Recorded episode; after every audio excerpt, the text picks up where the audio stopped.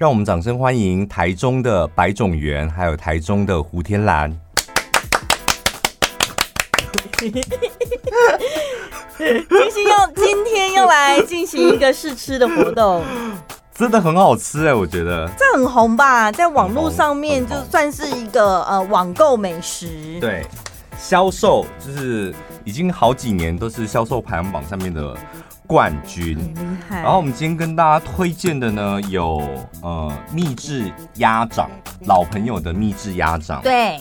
然后我本来就很喜欢吃他们家的秘制鸭掌，嗯，因为我觉得他们家的东西都是有带辣的，嗯，我觉得你看到那种呃秘制辣掌，比如有个辣的那个字，嗯，你不觉得那个辣就很重要？对，有一些人告诉你说什么辣掌或者辣味，然后你吃起来想说干什么？没味，就你到底辣在哪里？因为你会想要挑这种品名上面就有辣的一个产品。就是爱吃辣的人，爱吃辣的人，然后呢，而且爱吃辣的基本上都大人呐、啊。嗯，你一定要让人家有种那种刺激感。对。然后，如果真的我觉得太辣，我都大人了，我可以喝牛奶，我可以喝饮料嘛。嗯。但你不能够让人家吃完之后觉得，哎，那我再加点辣椒好了。这是给小朋友吃的吗？对。而且我最喜欢的是它的蒜香，它的蒜超浓的。嗯、然后呢，他们还加了一些。果香在里面，然后你看它那个鸭掌肥成这样子，对，他们是挑那个肉最最肥美的来做。我觉得应该就是迪士尼的唐老鸭的鸭掌吧。我我之前在网络上看到就是照片的时候，我都想说，难免网络上的照片都会有点夸张，嗯、挑那种最肥最大的嘛。嗯我跟你讲，我现在已经吃到大概第六罐了。到第六罐，每一块鸭掌拿起来还都还是这么多肉，好爽哦！然后它的鸭掌就吃起来真的很爽，就是一来它 Q，然后二来有点嚼劲，然后再来就是那个鸭掌跟鸭掌当中的那一块脯，它是嫩的，嗯。还有它的小黄瓜也非常厉害，你知道它送去你家是冷冻宅配到你家嘛？然后你要吃的时候，你先放到冷藏退冰二十四小时，开罐了之后咬下去，怎么小黄瓜还是这么脆？因为我们没有用专业麦克风，我们就是用一般录音的麦克风，尽量啦。我跟你讲，冷冻完解送到你家，然后你要吃的时候解冻，嗯，解冻完，听众朋友，你在听吃的时候，黄瓜还是这个声音。Oh my god！太脆了吧！因为我想说，这种凉拌小菜你怎么可以冷冻？嗯，冷冻完怎么解冻？怎么可能还这么脆？我觉得他们家最厉害的是黄瓜，哎，很厉害。嗯，然后他们家还有另外一个黄金商品，我个人很推荐，就是黄金泡菜。嗯，那个黄金泡菜就是，反正你平常。我个人是觉得哦，他们家像那个秘制辣掌啊，然后小黄瓜，然后还有泡菜，我个人觉得最好吃的方式就是单吃。嗯，便当菜不够丰富的时候，你就把它开一罐。它很适合你办公族、办公呃不什么上班族放在办公室，因为你们午餐都叫便当最方便。但是那个便当有时候菜色太无聊，或者是太油腻，你就开这几个小菜出来配啊，然后配那个整个加分泡面。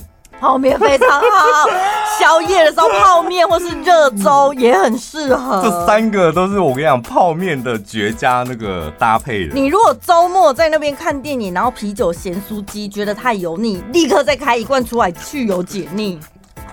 黄瓜第一名，真的太脆了，黄瓜超厉害，然后辣肠也很好吃，然后那个泡菜啊，就这三罐我是我家里面的冰箱都一定会摆。然后呢，那个泡菜，我觉得平常就是你配泡面吃啊。嗯。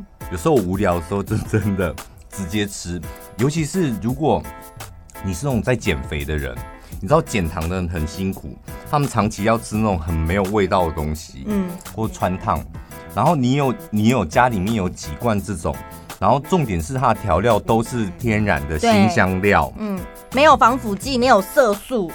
所以呢，都是自天然。你你说，所以看到这个橘色像是蒜末一样，对？它就是全全部呢，完全完整的包覆住。我跟你讲，你如果放在办公室啊，你吃便当吃这个呃小菜嘛，吃完了之后，它里面还会剩余那些汤汁啊，拿来拌饭吃，超下饭，超好吃的，我都不会浪费。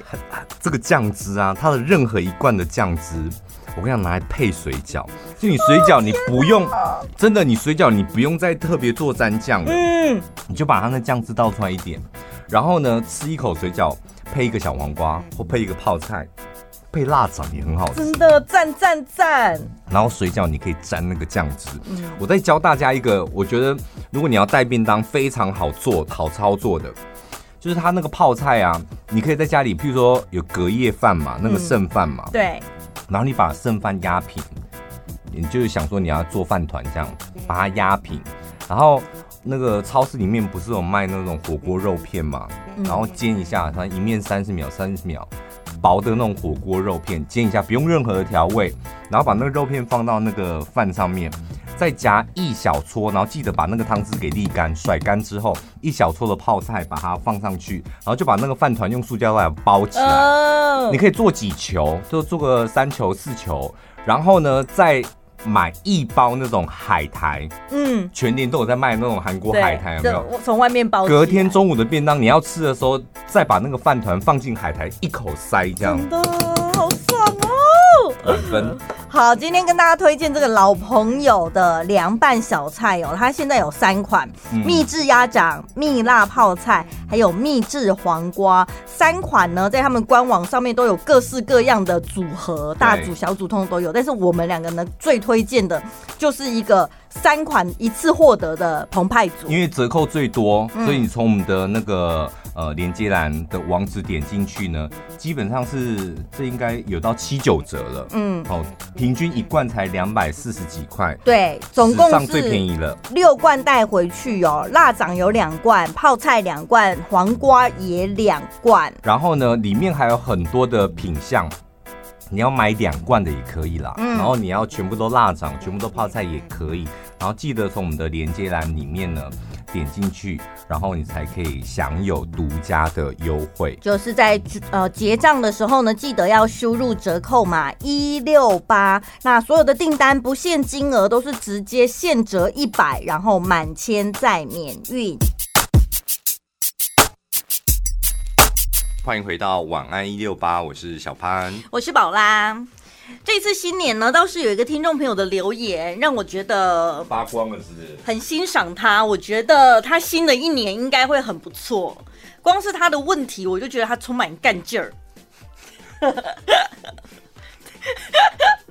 他说：“宝拉姐姐，请问女生比较能够接受男生什么样的搭讪方式？”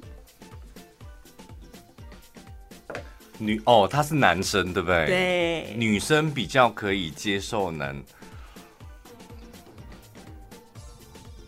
你回答看看啦、啊。我回答完了，我跟他讲说，人帅都可以，人丑吃自己。对，真的，就是女生只要看上你，你不管你倒立跟他搭讪，他都觉得很开心，真的。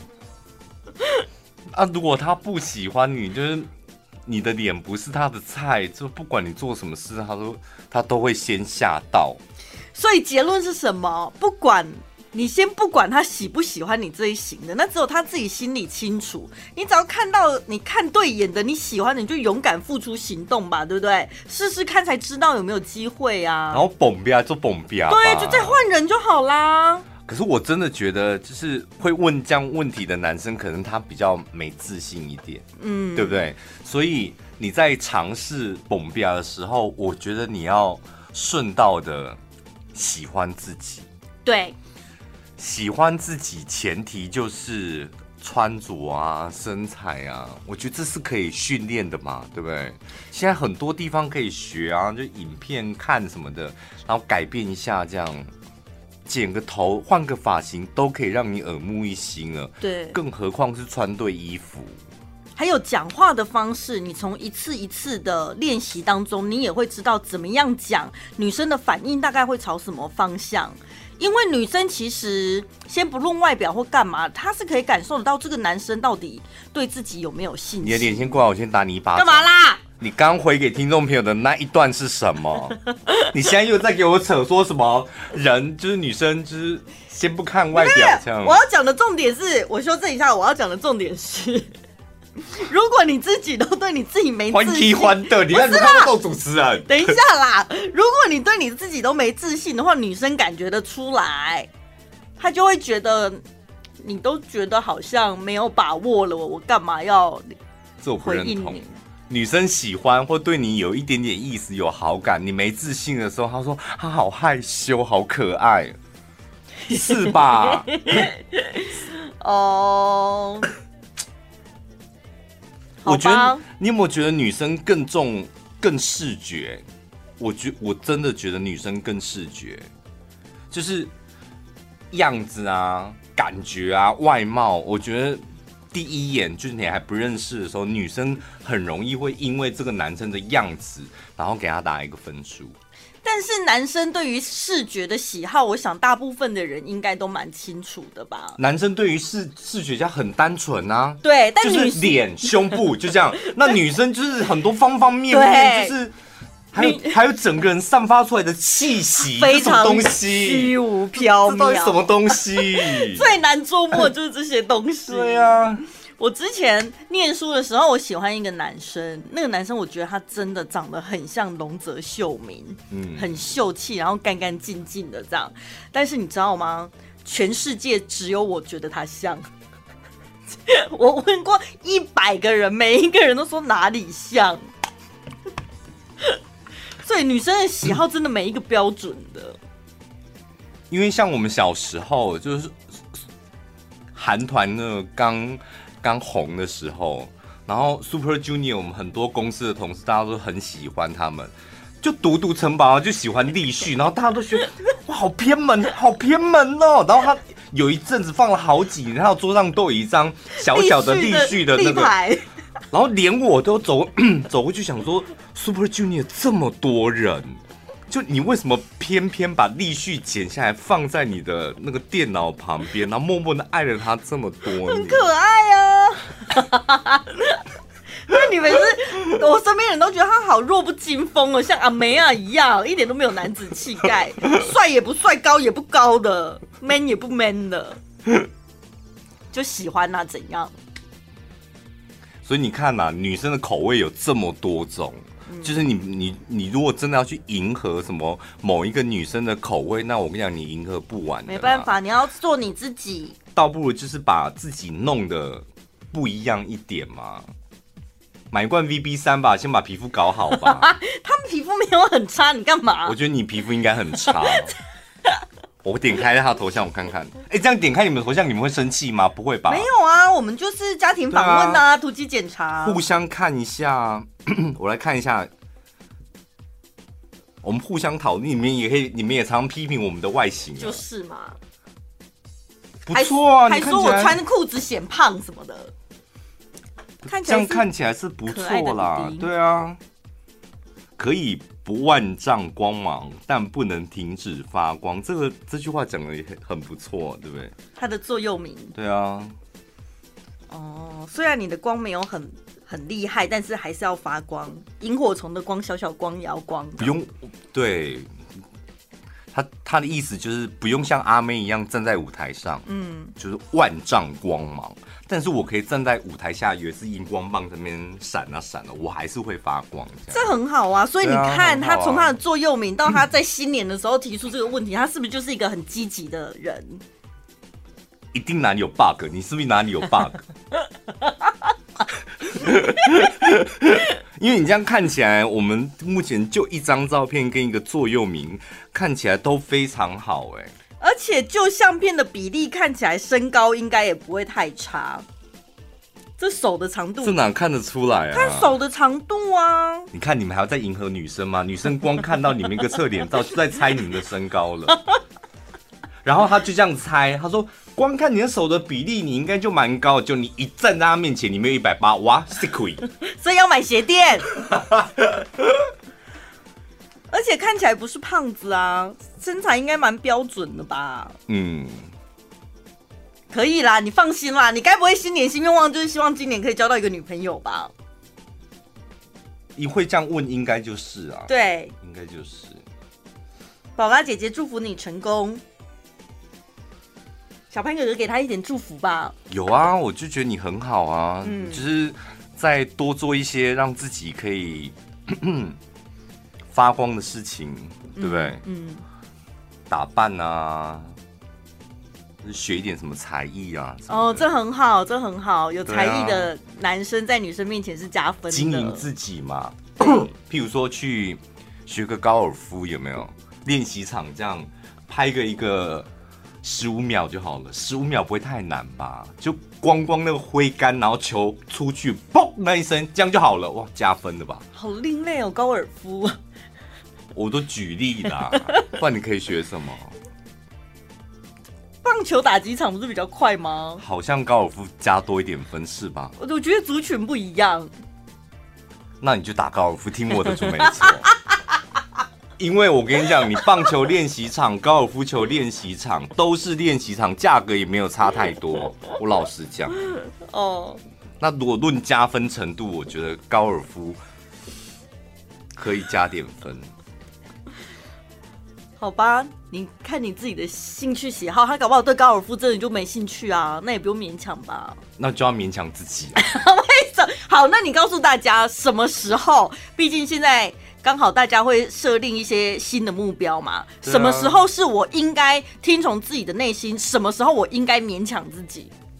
当你把你的愿望，譬如说过年大家应该会有愿望嘛？我今年要做什么事写下来的时候，写下来的事情你就得要勉强自己。哦，如果你想说我要变有钱，那就是个废话啊！变多有钱？一百。两百、三百，就你得要具体化，把它写下来之后，然后就强迫自己，因为你看到一年三百六十五天，你可以做的事情几万样，哎，把它写在本子里面，大概三样五样吧。你三样五样你都不能勉强自己，那你枉费是个人。天哪，你羞辱的好有道理哦，真的，怎么可能三百六十五天几件小事你都完成不了？真是没用，而且你是已经想出来，你觉得要怎么做，表示你真的想要这样。然后还有，你觉得我以往做的不好，我想要改进，你都已经很清楚知道了，那你还不勉强自己去做？嗯，不应该。那你真的不是个人呢。那什么时候可以顺从自己的内心？自己什么时候哦？比如说，我觉得晚餐吃什么的时候吗？嗯，我觉得，如果说你的新年愿望，譬如说已经达成百分之六十了，嗯，那你可以给自己开心个一个礼拜哦，舒服了两天三天，或做一些不太能做的事情，浪费钱啊。然后吃的不健康啊，嗯，什么的，然后乱买东西，就你可以顺从自己，那不用说一定要达成，比如说六成的做到六成的就给自己一个奖励，八成的当然可以奖励，完成了你当然可以给自己一个更大的奖励。所以我之前看过人家讲的很讲的应该是没错，他说呢，一个自律的人。一个成功的人，他对于自己就是一个军事化的管理，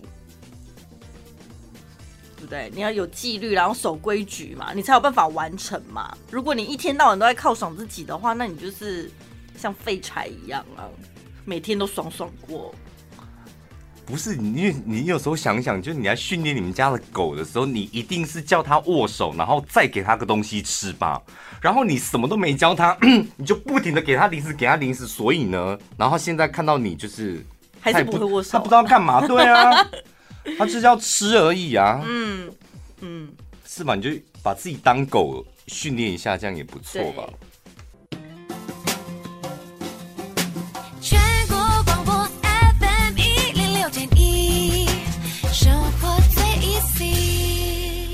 听众朋友说，我那什么引经据典，根本就是歪理王啊！对呀、啊，你是啊，我们两个都是啊。我的歪理，我这个歪理王的封号呢，是连我们的主持人曼妮妈她都认证过的。有一次，有一次不知道是谁跟他讲说，小潘也常在节目中讲一些那个大道理啊，嗯，就他都很有他的观点，这样。嗯，那你妈就刚才说，你不要听他讲那些有的没有，都是歪理。对，不是大道理，是歪理。我们两个从头到尾就是走这个风格的，啊，而且还很容易自打脸。是你吧？对，你这边给我加，偷偷加我们。我可是护城河都保护得很好，叮叮塔塔的，破绽比较少，不能说没有，就比较少。哦，我倒是漏洞百出。干嘛那么认真？你们听我们节目也不是为了真的想得到一些什么引经据典的大道理吧？那你就看书就好了，或者是去上课之类的。我们从来没有想说要教大家一些高深莫测的知识或干嘛，我们只希望大家放轻松、开心就好了。没有啊，教我们就要跟你们聊天而已啊，嗯，是吧？嗯。就是聊天，然后也觉得啊，这个人聊天挺有趣的，这样有些东西好像感觉又蛮有道理的，这样，然后听着听着回家就忘了，就这样子嘛。跟朋友去喝茶吃饭，不都有这样子吗？对啊。你有可能晚上回家会细细品味跟咀嚼，你今天晚上朋友讲过什么话吗？你是疯了？天哪，那个谁讲的话，然后回家还去细细品，很少吧？有是，我现在没有想不起来，我很认真在想，后来发现好像真的没有。对，不太可能啊。嗯，好，全世界呢，跨年的时候，大家为了要有一种庆祝的气氛，大家都会放高空烟火嘛。结果呢，在意大利罗马呢，他们也希望在这个低迷的时刻，透过放烟火。帮所有的民众打气一下。我那时候看新闻转播，也是新闻台不是都会转播世界各国的那个跨年情况嘛？嗯、然后就看到他们也是有在放烟火，但是空拍机拍下去，那个街道上面几乎都没有人呢。就很多城市他们现在是限制行动的情况，甚至封城的情况，但政府还是这些有。线上跨年呢、啊，对对对，就让你在家里可以看电视跨年。对，结果在意大利罗马这边呢，他们放完烟火了之后，竟然发现，在那个车站附近，是不是？嗯。怎么马路上有上百只鸟死在这边？动物学家就想说，这些鸟应该是被吓死了。可是他们的鸟也太多了吧？因为放烟火是全世界都在放的。对，但就好像只有这里看到有死鸟，啊、对不对？他说他们可能本来栖息在树上，然后突然来的一个爆炸声响，他们就是会惊慌失措嘛，嗯、然后全部群体起飞的时候也修容啊，撞在一起，对，或者撞到建筑物啊，撞到电线之类，哎，有的可能是心脏病发什么，才会导致这么多鸟集体死亡。怎么办呢、啊？因为我很讨厌鸟，我就看到这个新闻还蛮开心的。怎么会是开心？你想象那画面，你不觉得很恶心吗？因为你知道，我们那一天就在铁花村那边逛一逛，嗯，然后呢，我就走到一半，一棵树下，我真的就看到一只鸟躺在那里，感觉很新鲜哦，因为它那个毛是鲜艳的，嗯。然后身体还是饱满的，但是他就是在那里一动也不动，而且是侧躺，还不是站着的，嗯、是侧躺的感觉，就是死亡就对了。然后我一看到就直觉反应说：“哎，怎么有一只鸟死在这？”然后我旁边那个朋友他就尖叫啊！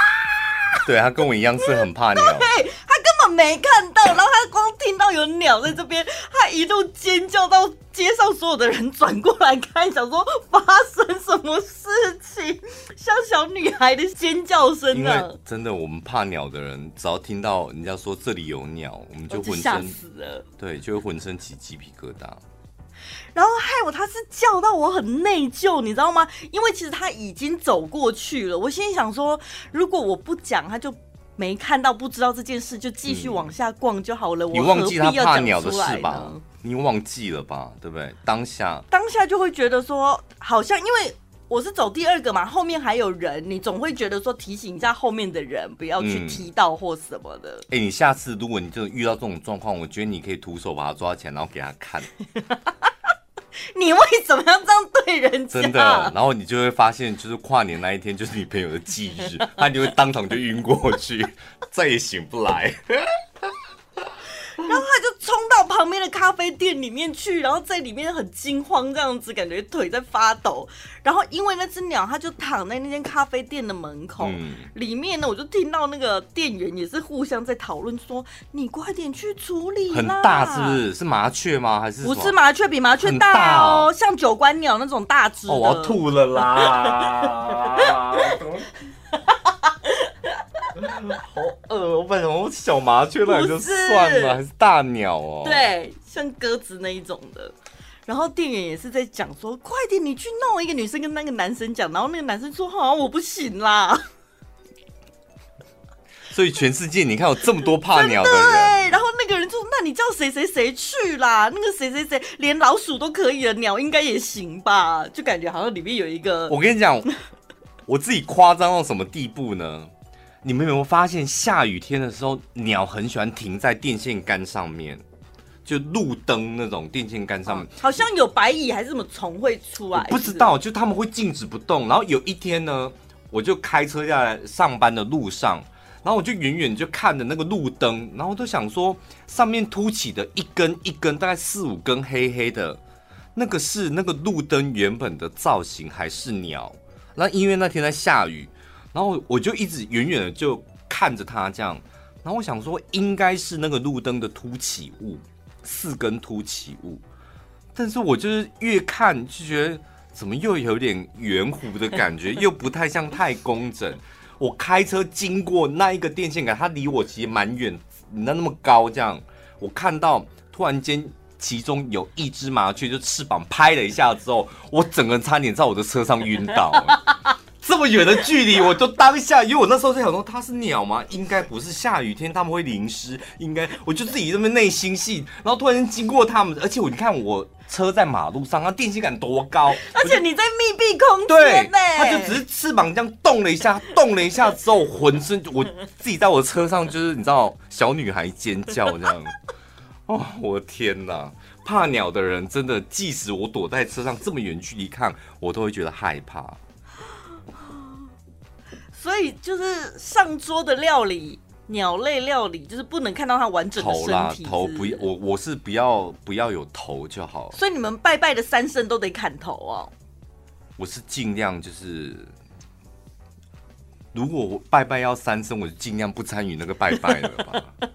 因为毕竟妈妈阿妈他们一定会有一只完整的鸡在那边。哦，对，因为你们不砍头的，你们乡下比较传统。对啊，不可能砍头的。我自己要买的话，我就是买，比如说肯德基炸鸡这样一桶，就可以过去了。对对，有一些是卖那种果冻形状的，还是面包的？哎，就是鸡形状的果冻跟面包。哎，哦，有有有有有那种，那种神明不不不愿意接受，是不是？我有买过那种，因为我觉得那个很环保。你知道买一只鸡现在五六百块也很贵哎。啊，你买，而且大家又不不太不太喜欢吃那种水煮，对啊，嗯、然后你买那种素鸡哦，那模型鸡有没有？用有点像给鸡蛋糕做成的那种，对，对然后我就觉得很方便，嗯、意思也到了。嗯、然后我妈说，如果你是土地公，你看到这个你会开心吗？你要么就给我鸡蛋糕，要么你就给我鸡，你给我这个都是要鸡不鸡，要肉不肉的，就是。我情何以堪？我到现在到底要用什么样的心情来回应你的答谢？这样，不然你就当初就不要答应人家说你要买什么咸类来来拜拜，这样。就跟我们每次去吃素食，或者是看吃素的朋友在吃什么素火腿、素鸡排，就会想说，你就吃素，你为什么要吃那些假肉，对不对？吃素的人他可没关系，但是如果给我们吃一块啊鸡排一夹就素肉，你会发火吧？神明也是一样啊。所以神明是吃荤的吗？有大部分的神明都可以吃荤啊，好像菩萨那些就不用拜什么鸡肉。土地公，我觉得他大鱼大肉哎、欸。哦，道教跟佛教的差别，这我也不太清楚。对，因为我会觉得，我只知道说土地公就是你酒啊，然后什么肉啊，什么都都拜这样都没关系。因为神明如果吃荤的话，为什么修佛的人有的要吃素？这是我一直搞不懂的问题。你吃不起肉吧？来，我也搞不懂啊！人家明明就有神明吃肉吃这么开心，然后你到底在坚持什么？济公喝酒喝到那边去哎、欸！晚安一六八，晚安一六八，晚安一六八。你现在听到的是晚安一六八。突然间好想吃那个烧肉，但是吃烧肉这种东西没有办法一个人吃。可以，如果你愿意的话。而且你食量这么大，你有在管管那个的吗？有差吗？因为我今天才在看我们那个日本旅游作家九雄，嗯，他就在回顾他的相片。他说去年此时。他可能刚好出差飞了一趟东京，嗯，然后他就看到手机的相片，他有 PO 出来，他那时候就是在东京一人烧肉，然后东京我也吃过一人烧肉，然后他说他隔壁桌也是一个女生，也是一人烧肉。我觉得在东京一个人做什么都可以耶，你不？为什么？因为真的不会尴尬，因为真的很多人一个人在吃饭。可是，在台湾会很奇怪吗？好像有点奇怪。那如果你坐吧台呢？哎，好像可以耶。对啊，哪有什么奇怪不奇怪？对，坐吧台好像就合理了。嗯，不如就出发吧，就去吧。对，吃烧肉可以呀。为什么我把烧肉想的这么严重？好像一定得要。朋友，火锅是小火锅是可以，大火锅呢？大火锅你很假博生命呀！我觉得烧肉也是，烧肉跟大火锅道理就是，你会觉得好像每一次去，大家多约几个人，你就可以点满桌好几盘，什么东西都吃得到。但是如果你一个人去的话，你可能点两盘就吃饱了，你吃不到那么多品相。我觉得烧肉这种东西不能约太多人，极限就三个人。我觉得四个人很紧绷，两个人最刚好，就你可以吃很饱，基本上什么都可以吃到。没关系，太多人你有没有觉得会来不及？太太多人就分两桌啊。对，我觉得极限四个人好像就有点吃不饱了。可能我们那些同事大家都大食怪，有有经历过八个人嘛，所以四个人一个炉，四个人一个炉，就有点。来不及，大家吃这样，吃火锅就可以，但大火锅你可以吗？大火锅当然不行啊！我一个人去吃小火锅，我都觉得有点过不去了。哪会？为什么？有啊，我之前有讲过，就是我对于一个人在外面吃饭，这、哦、这个坎我有点过不太去。但如果烧肉做吧台，你现在 OK 了？好像我只嘴巴讲讲而已，因为我好像看过哎、欸。对啊，对，而且在我们公司旁边这一家，啊，就是我想说有设立吧台那种位置，真的是很贴心。一个人吃拉面可以的吧？可以，可以。一个人吃吃到饱，把肺那种会哭。我觉得吃到一半，我应该会当场就落泪，什么一定会哭的吧？一个人吃 buffet。因为我曾经有一次去台北，就很喜欢吃那个吃到饱，那个火锅叫什么名字啊？麻辣、哦，对，你一个人去吃？没有，不是一个人，我跟我朋友去吃。然后我真的就看到有女生哎，就是一个女生，她就是在那边吃。然后我想说，应该不可能，应该是朋友不在。嗯，但是我想说，她对面的位置真的很干净，而且也没有多一副碗筷啊。嗯，然后真的，我观察了她半小时，她就是一个人在那边吃哎。然后我从头到尾一直拿菜的时候都一直在偷看他，然后想说一个人，所以你现在到底要煮什么？你那个节奏到底要怎么抓？就是下肉，然后就把它当成单元小火锅，只是锅子比较大而已啊。很大，而且很深。他好好厉害哦！因为我自己知道我，我就会好像会觉得啊，怎么了吗？还是你很饿？还是你很想吃？还是朋友没有来，我自己就会在旁边帮这种人搭 OS。嗯，所以我想说，如果我一个人在那边吃的话，应该也会有人在旁边搭 OS。可是人家在心里想什么，你又不知道，而且你也没办法控制别人。其实管他的嘞，根本没关系。对，所以我很佩服什么一个人可以去吃很多外面餐厅的。你一个人，我还有一一个人去，不是一个人，我还看过一个人去吃那个金华酒店的伯利厅那个 buffet，一个人。也是阿姨，我觉得阿姨真的是勇气十足哎，而且她满拿拿满满的一桌这样，就已经一个人去，当然是要把桌子摆满，才不会那么空虚啊。哦哦，对不对？而且一口气全部拿满了，他就不用一直跑来跑去。就我一个人，我可以，我我敢做很多事情，但是吃饭一个人就是在外面餐厅吃饭，我好像过不去的。但是你看，在日本，你说一个人烧肉我吃过，嗯，但当然不是那种，他就真的是一个人烧肉，他、嗯、一个人的日式料理是真的那种。不是那种一般的那种什么回转寿，不是，他就真的那个大餐厅这样，我就进去，我就一个人就点了满桌，然后一个人就吃这样，我都没关系。因为关键点是你觉得这里是国外吧？我管他哦哦，对不对？对。所以你在台湾，你只要对有那个心情啊，因为认真讲一讲，那些人就算你是在台湾，但那些人跟国外的人一样啊，你不在乎，他们就是陌生人啊。还是你下一次你先从外县市试试，对外县市试试看。对，我可能在台中太红了吧？有可能啦，对，我知道。先从外县市跨出第一步，我想接下来应该就可以突破很多新房了。你会这样觉得吗？就你在台中比较绑手绑脚，但你去外县市，你就整个放飞自我，会吗？有一点点，但是我觉得不像你的落差那么大。哦，对。我是本来 还没有很多人认识我，本来就不太敢，然后就加上就是就又有一点红，所以更不敢了。我是没有觉得我很红，而且在餐厅真的很容易遇到我们的听众朋友。我还好，因为我的行径是，如果在我们熟悉的，比如说台中市好了，我找到几个点。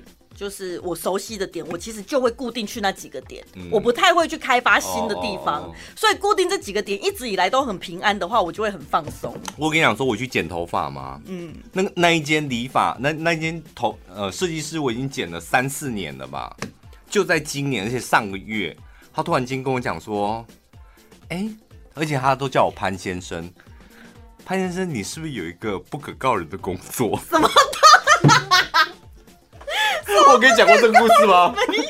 说呃，潘生，就是你，你是不是有一个不？他就是那一天已经坐在我了，我已经做好了嘛。他说哦，那你等我一下。然后突然间他跑过来，是很慌张的脸，就说你是不是有一个不可告人的工作？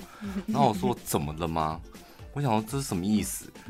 然后说你之前不是跟我讲说你是做网路的吗？嗯。然后我说对啊。然后说。因为我们有同事，他有在听你们的节目，所以你是小潘吗？我说对，我是小潘。嗯，然后说想说你认识我这么多年都没有跟我讲你在做广播，是不是你不想要那个讲出来？我说我是不太想讲，但是那不是一个不可告人的工作。我那个发型设计师他的成语大概就跟你程度大概就跟你一样。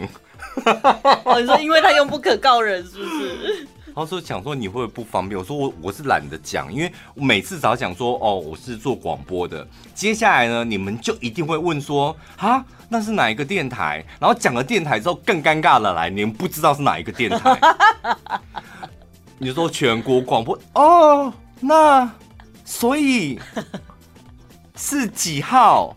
这样，然后你讲一零六点。哦，对，是台中广播嘛，对不对？然后就又讲，就然后还讲错，然后你讲好不容易解释清楚，说那你是主持哪一个时段？然后你就讲说五点到七点，那叫什么名字？晚一点吧。然后他也没听过，就一直问他没听过的事情，就想说弄得他也尴尬，我们也尴尬，对，是吧？所以讲说广播节目主持人，那真的是一个很为难的一件事。所以人家问我，其实大部分我都讲上班族。这么你不会讲一个句点，在做什么的？因为这样很容易人家会追问。行政内勤呢？哦哦哦哦，啊，你们公司做什么的？哦，媒体 广告。对，媒体广告。对了，所以我们或多或少我们都会撒一点谎。没有，没没讲错吧？没有啊。哦哦哦。对啊。哦，对啊，我们电我们电台反正就有电商了。对啊，媒体广告，对。啊，上次有一个不知道为什么讲到最后就说，哎、啊，所以你们会计很忙吗？我想说，我从头到尾没说我是会计，为什么行政内勤就一定是会计、还有家人最尴尬，就是像我家人，他们老是喜欢，尤其是舅舅那一辈的，他只要有什么比较重要的朋友来，从台北来或是什么议员，然后什么市政府的来，然后我在现场，他就说：“哦，这些温所那一个小潘。”然后旁边人就愣、愣住，想说：“ 所以小潘是什么？”这样，我看他们的表情这样，然后这时候我舅就会立马说：“一起等待朱麒麟。”然后旁边的人来，他的朋友又愣住，你说全国广播，然后想说好了吧，你接受词也太长了。不是，他旁边的朋友就已经尴尬到一个不行，就是他说一起小潘，然后就是那个人已经不认识了，然后说一起公布等来朱麒麟，那那个人想说啊，所以呢，全国广播，他 就他也不知道，就你连丢了三个，他就他愣在那边，真的很尴尬，然后我也尴尬，那他。我想说，你每次然后最后你要 ending 说哦爷这么加昂，然后就用这种收尾这样，然后就是何必呢？因为我的心态是觉得，如果你真的有在听的人，应该听我们的声音就可以认出来了。没有知道就知道，对对啊。所以如果聊天过程你都没有发现我的声音什么什么的话，那我就是大概轻描淡写带过就好了。因为有些。有些店员不就是也跟你瞎聊场面话而已，他也不是真的想深入了解吧？像我那个按摩师，你看我跟他按给他按摩几年了，嗯，快七年了吧？嗯，他真的是到最后面他才知道我是，而且他还重点是他之前都有在听我们节目，但他却没有从声音认出你，他没有认出了认认出我，他是最后才知道我是那个，然后他又不敢讲。他想说啊，我是个低调的人，不想要讲我那个。他就自己又在内心戏的一年，这样，最后终于忍不住了。他有一次脱口而出说：“哎、欸，你们节目当中介绍那个东西好用吗？”我说：“什么东西？”他就自己说溜嘴这样。因为我觉得什么行业都 OK，但按摩师真的好尴尬哦，就是会觉得好像身体都给他摸过。不会吧？男生还好吧？你们女生给女生摸也还好吧？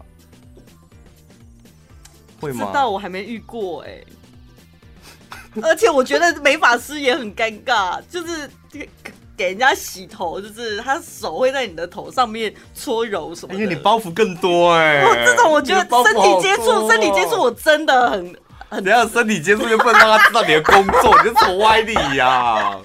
怎么感觉讲的我们广播主持人很下贱一样啊？我个人，我个人觉得身体接触是很亲密的一件事情，我自己会有点过不去。就广播主持人不能够给陌生人摸，是不是？是这样？不是，陌生人可以摸，哦、因为反正你不知道我是谁。哦、但是如果你是知道你有在听我节目的人，然后然后你又在摸我的身体，这样就觉得、嗯、哦，那个坎很难过。对啊，是吗？我非常欢迎听众朋友来摸我什么的，真的、啊。It's fine。听众朋友开始，哪里可以摸？去哪里摸？有空的话来电台摸一摸啊。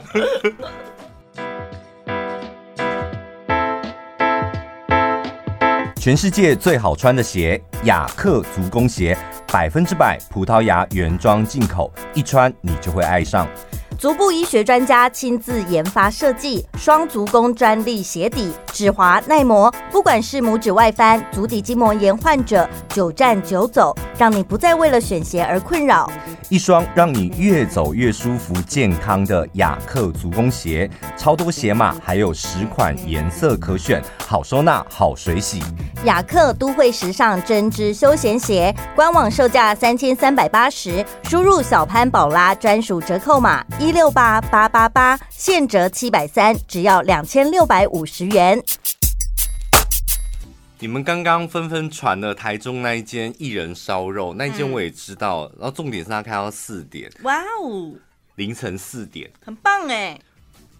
我知道那间一人烧肉啊，重点是你们有一个人去吃过吗？我还问的是你们有一个人去吃过烧肉吗？或是哪一间？嗯。听众朋友，我觉得他们蛮知道蛮多东西。上次不是很有人提供给你什么一人佛跳墙、一人羊肉炉的个人份的那一种？哦，那个我知道。嗯，那个大你就外带就好啦。而且那个卖一人佛跳墙跟羊肉炉的那个，在现场吃真的不尴尬，有点像是你去什么一个人去 阿三哥吃饭一样，还好。什么意思？他店面的感觉对，就是有点像是你吃什么嘉义火鸡肉饭那种，你走进去一个人吃，然后就一你要点一人的一盅的那个是没问题。就是你觉得小吃店可以，可是如果是有我中红哎那种大店，你网美店，你就觉得一个人进去很奇怪，是不是？小吃店是可以卤卤肉饭那种可以啊，是吧？对，那种是完全没挂碍。小吃是没有问题，咖啡厅你也 OK，咖啡厅 OK 啊。所以到哪一个坎，你觉得到了临界点？就除了这两个之外，小吃跟那个、啊、其他都很尴尬、啊。就是进去会有人说欢迎光临几位，帮您带位那种的。你说去你妈的一位了，莫名其妙。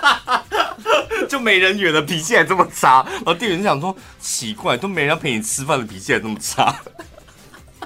会耶，有时候有的店员就是会很有精神的，然后如果你进去说，呃，我一位，他说一位吗？好的，这边请。然后，所以我为了避免他要这么热情，进去的时候我就会先面无表情，然后他问我几位的时候，我不会讲话，我会用手指比一，哦，我就用手指比一，这样他就不会喊出来了吗？比较不会，对还是你放在嘴巴这边，放在比比在嘴嘴唇这边一这样，叫他安静，顺便叫他安静。我有试过，好像用手指比，他就比较不会大声嚷嚷。你就说，呃，小姐几位？然后你说一位，嘘，立马嘘，这样他就应该。我很早以前有讲过嘛，在那个阿二还在吗？阿二进过。哦，不知道，我好久没去那里对了。他那不是挑高吗？然后外面也是很多人在排队嘛。我就是在里面吃的时候，吧台，然后我就眼睁睁的听到有一个小姐进来，店员就问他说：“嗯，小姐几位？”然后那些小小声的讲一位，而且她带动作一位，轻轻的讲，然后手还比一位这样，嗯然后那个柜台人员就往吧台里面大喊说：“小姐一位！”整间店，然后小姐一位。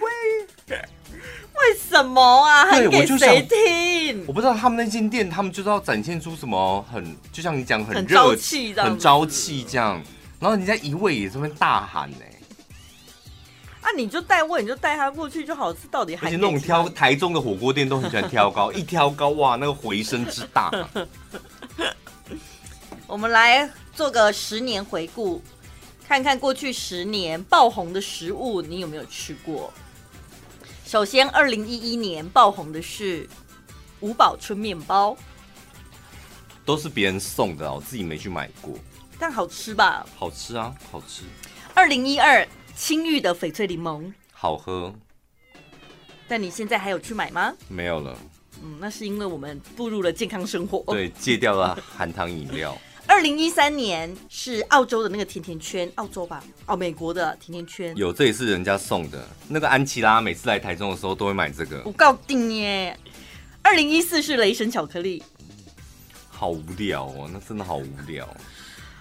那个就我觉得就是一大堆人跟风，那个有有什么好值得吃的啊、现在要我吃，我好像也没什么特别兴趣。我觉得我用反手把它剥开，这么嫌弃哦。就没必要浪费热量去吃那种东西吧。我宁可去吃一块鸡排。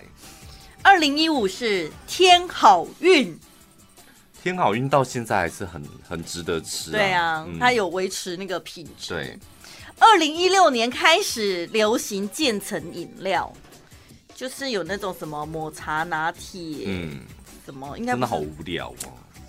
我觉得渐层饮料真是个很很神经病的东西，就是因应完美文化而生呢、啊。真的这个波兰红红豆有什么两样？什么意思？我觉得所有渐层饮料对我来讲就是波兰红豆啊。我有我有教过你波兰红豆怎么煮，你忘记了啦。波兰红豆怎么煮？好，我再讲最后一次了，因为毕竟我在这个节目已经教过三次波兰红豆怎么煮，我最后一次了，下次不可以再问。波兰红豆呢怎么煮？